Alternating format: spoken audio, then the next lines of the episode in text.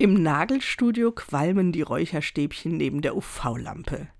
In einer Ecke ist eine Art kleiner Altar aufgebaut. Ich habe keine Ahnung, welche Gottheit hier angebetet wird. Die Nagelschönmachfrau hat ihrem Gott oder ihrem tieferen Sinn jedenfalls ein schönes Frühstück gemacht. Mitten auf dem Altar steht eine Tasse Kaffee, daneben ein Teller mit Obststückchen. Und falls die Gottheit keinen Kaffee mögen würde, steht vorsorglich noch ein kleines Kaltgetränk daneben. Für die Schönheit findet sich ein frischer Strauß mit bunten Blumen und jede Menge Stellhinchens. Schrill ist es und irgendwie viel zu bunt. Ganz schön drüber würde es meine Freundin nennen. Wie selbstverständlich ist es in der Ecke aufgebaut und ich mag es sehr. Ich stelle mir vor, wie ich meinem Gott Kaffee und Gebäck hinstelle.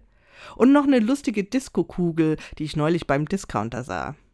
So Gott möchte ja vielleicht auch ein bisschen mal Stimmung in der Bude haben.